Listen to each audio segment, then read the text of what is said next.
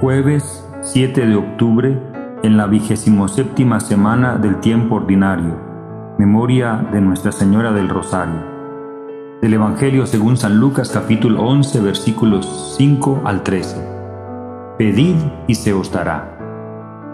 En aquel tiempo Jesús dijo a sus discípulos, Si alguno de vosotros tiene un amigo y viene a medianoche para decirle, Amigo, préstame tres panes, pues uno de mis amigos ha venido de viaje y no tengo nada que ofrecerle.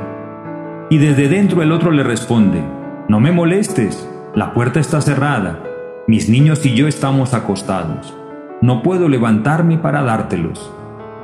Si el otro insiste llamando, yo os digo que si no se levanta y se los da por ser amigo suyo, al menos por la importunidad se levantará y le dará cuanto necesite.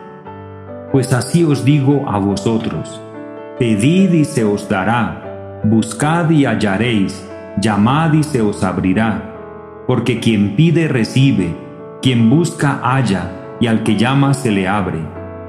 ¿Qué padre entre vosotros cuando el hijo le pide pan le dará una piedra? ¿O si le pide un pez le dará una serpiente? ¿O si le pide un huevo le dará un escorpión? Si vosotros, pues, que sois malos, sabéis dar cosas buenas a vuestros hijos, ¿cuánto más vuestro Padre Celestial dará el Espíritu Santo a los que se lo piden? Palabra del Señor. Gloria a ti, Señor Jesús. En este Santo Evangelio vemos claramente el mandato del Señor de hacer oración y oración de súplica, de petición. Para hacerlo para dar ese mandato, para dar esa instrucción tan importante para los discípulos, para la iglesia, Jesús se vale de una parábola, como es su costumbre, una enseñanza por medio de un relato.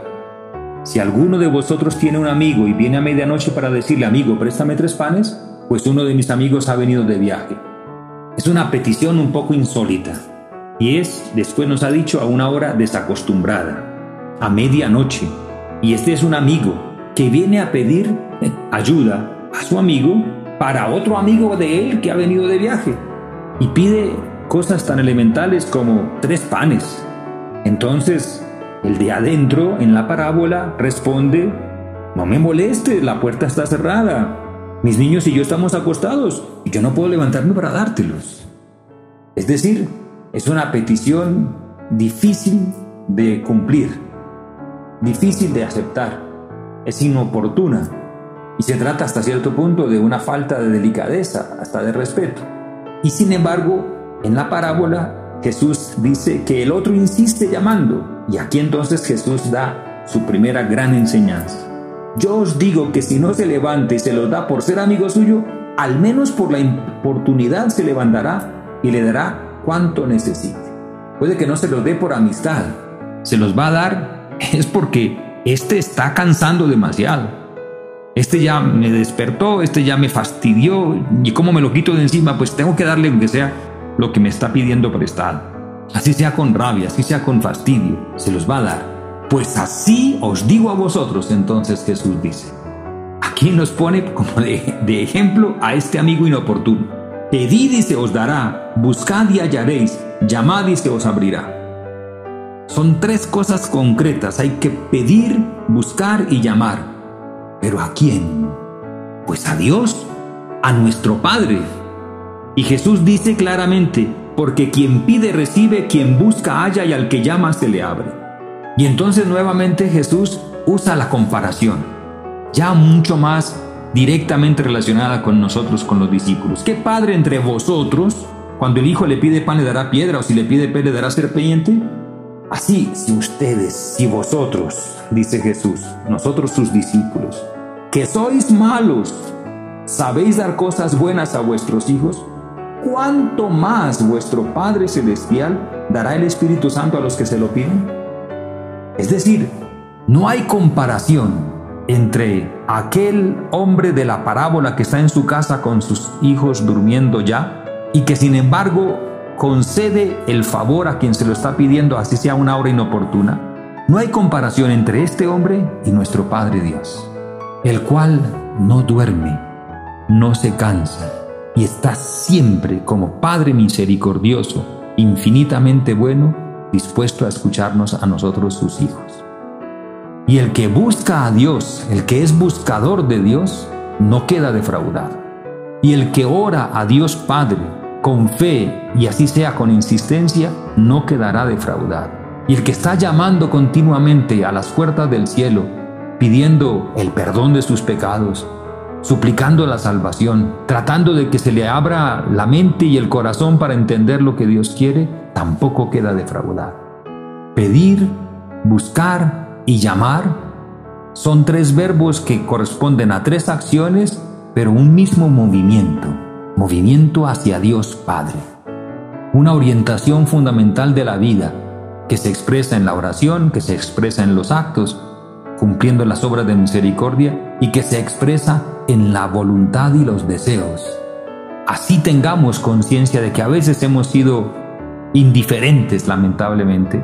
Sin embargo, en el momento que el Señor nos permite tomar conciencia de nuestra necesidad absoluta que tenemos de Él, nuestro Padre, Él está dispuesto a escucharnos. Prueba de ello nos la dio, por ejemplo, en el momento supremo de la cruz, cuando está el Señor Jesús crucificado en medio de dos bandidos y uno de ellos le dice, mientras que el otro lo insultaba, otro le dice, Jesús, acuérdate de mí cuando llegues a tu reino. Y la respuesta de Jesús es inmediata, hoy mismo estarás conmigo en el paraíso. Pues esa es la disponibilidad de nuestro Padre Dios que nos ha mostrado en su divino Hijo y que en su divino Hijo nos ha revelado. Dios está disponible, está siempre dispuesto. Él quiere que nosotros le busquemos y nos oye no porque lo merezcamos nosotros, porque ciertamente no mereceríamos tantos dones como Dios nos da y tantas veces que nos ha escuchado en nuestra oración. No es porque somos buenos.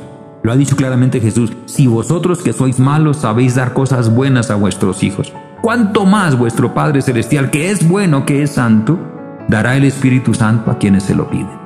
Y entonces con esto Jesús también nos ha dado la certeza de que no nos va a ser negado lo que pidamos y sobre todo cuando pedimos el Espíritu Santo, el Espíritu de Dios, la vida de Dios, la fuerza de Dios, la gracia de Dios.